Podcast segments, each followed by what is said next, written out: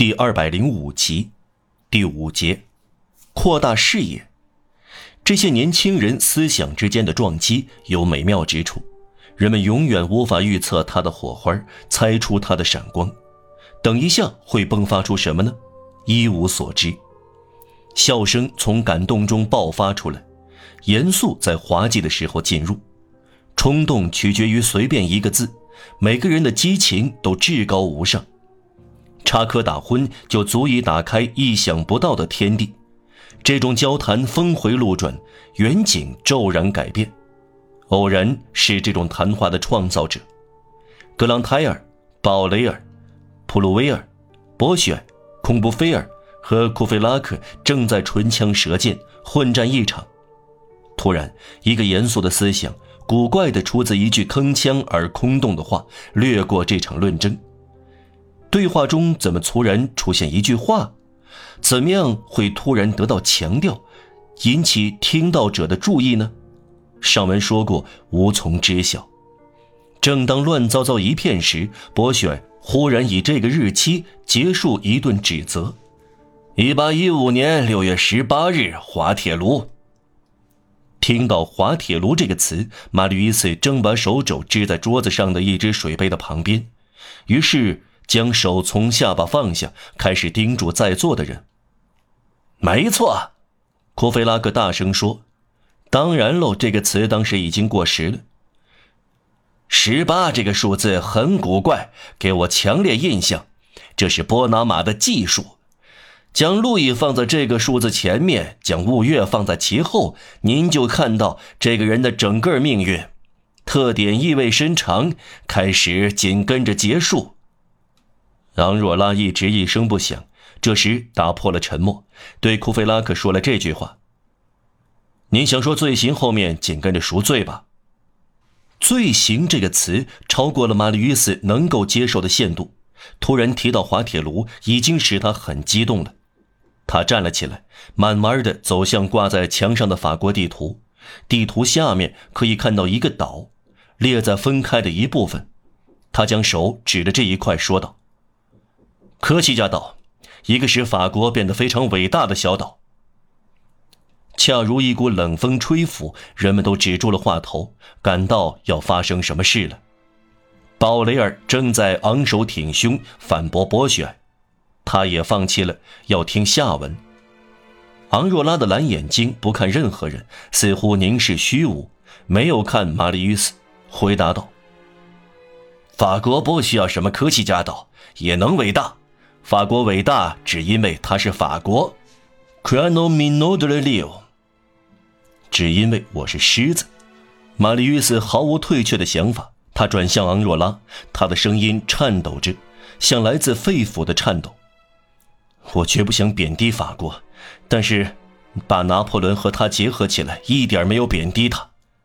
啊，我们就来谈谈。我刚来到你们这里，但我不瞒你们说，你们令我惊讶。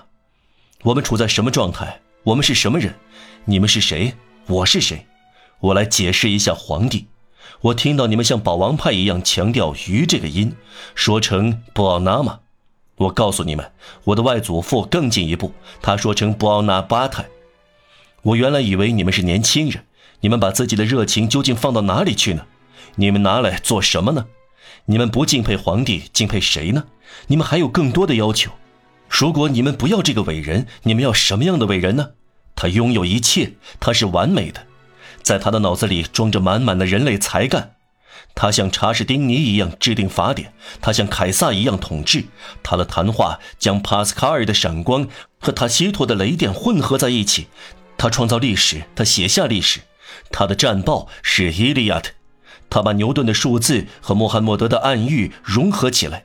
他把金字塔般的话语留在身后的东方，在迪尔西特，他教导帝王们如何保持威严；在科学院，他反驳了拉普拉斯；在国务会议上，他和梅尔兰相协行；他给有些人的几何学和另一些人的诉讼注入灵魂；他跟检察官在一起是法学家，跟天文学家在一起是星象家；他像克伦威尔一样吹灭两根蜡烛中的一根，到神庙街对面窗帘的一个流苏讨价还价。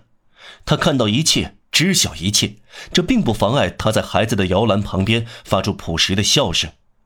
突然，金黄的欧洲倾听起来，大军在前进，炮队在滚动，浮桥伸展在河面上，浩浩荡荡的骑兵像风暴一样奔驰，呐喊声、喇叭声，到处王座颤动，王国的边界在地图上移动。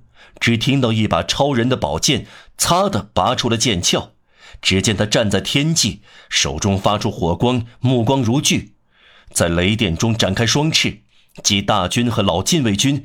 这是战争的大天使。大家保持沉默，昂若拉低垂着头，沉默历来有点表示同意，或者手足无措。玛丽·约瑟几乎没有喘气，越发激动地继续说。朋友们，我们要主持公道。有这样一个皇帝的帝国，人民的命运多么光辉灿烂！尤其这是法国人民把自身的天才加入这个人的天才中，大显身手，治理国家向前挺进，旗开得胜。各国首都当宿营地，让手下的精兵当国王，宣布王朝的覆灭，以冲锋的步伐改变欧洲的面貌。您一威胁，就让人感到您手握天主的宝剑柄。跟随着汉尼拔、凯撒和查理大帝的三位一体，做这样一个人的百姓。响亮的报捷声与您每天的清晨一起到来。残老军人院的炮声是闹钟，让这些神奇的字眼光芒万丈，彪炳千秋。马伦哥、阿克尔、奥斯特利茨、耶纳、瓦格拉姆。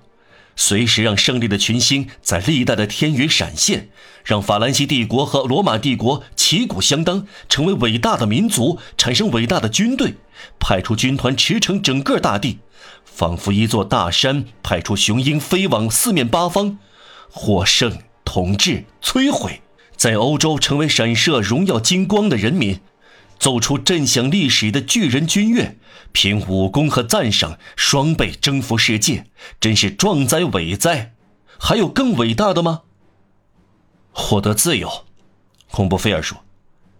轮到玛丽·与斯低下头颅，这个普通和冷静的句子像钢刃一样穿过他的激昂陈词，他感到激情在心中烟消云散了。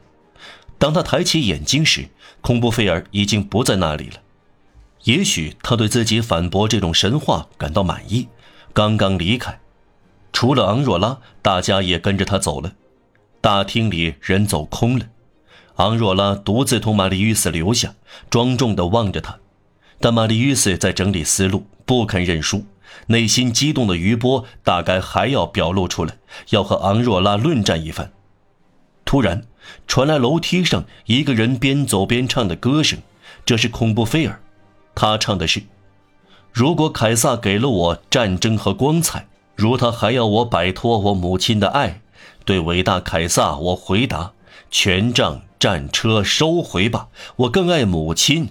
哎呦，母亲，我更爱。”恐怖菲尔的歌声温柔又粗犷，给予这节歌词一种古怪的雄浑。玛丽·与斯若有所思，目光望着天花板。